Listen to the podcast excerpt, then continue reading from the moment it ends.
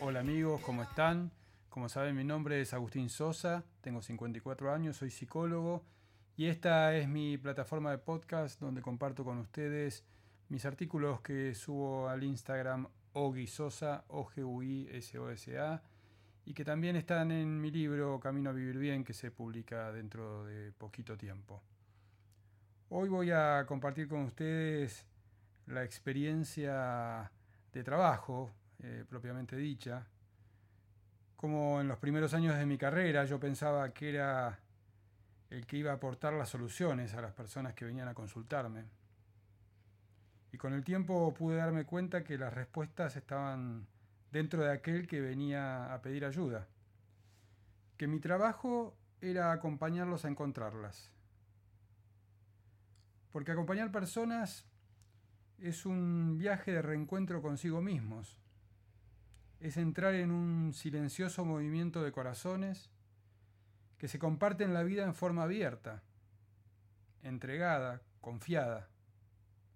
Es aprender del otro y de mí mismo en una sintonía armónica y dinámica. Es amar la divinidad de lo humano y la humanidad de lo divino. Es escuchar con ternura y sigiloso respeto, sin juicio, es hacer equipo con el otro frente a la herida que trae y le aflige. Es tomar la mano del acompañado para ir juntos, juntos a su corazón, donde se encuentran todas sus respuestas.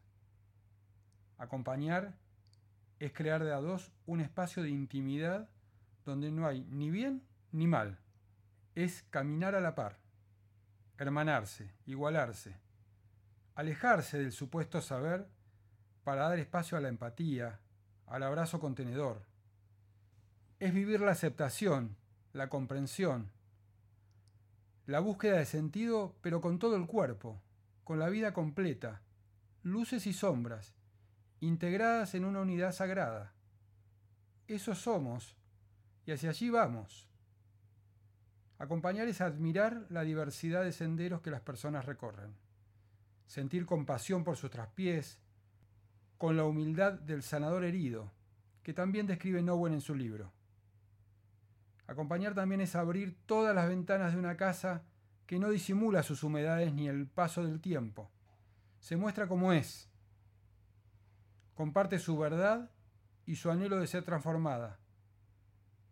Acompañar es navegar sin prejuicios en un mar infinito, buscando una calidez olvidada, un encuentro postergado, la alegría y la libertad del perdón, la pureza del niño que siempre espera, sin reproches, la vuelta al hogar. Mi sentido homenaje a todos los que con osadía recorren este maravilloso camino y a los que dedican sus vidas a permanecer al lado de quienes necesitamos ser escuchados. Les dejo un abrazo grande y nos vemos en el próximo podcast.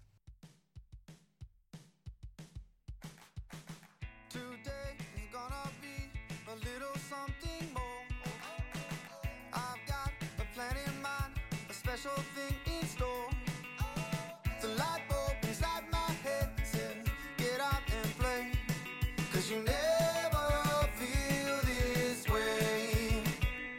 Fala que Deus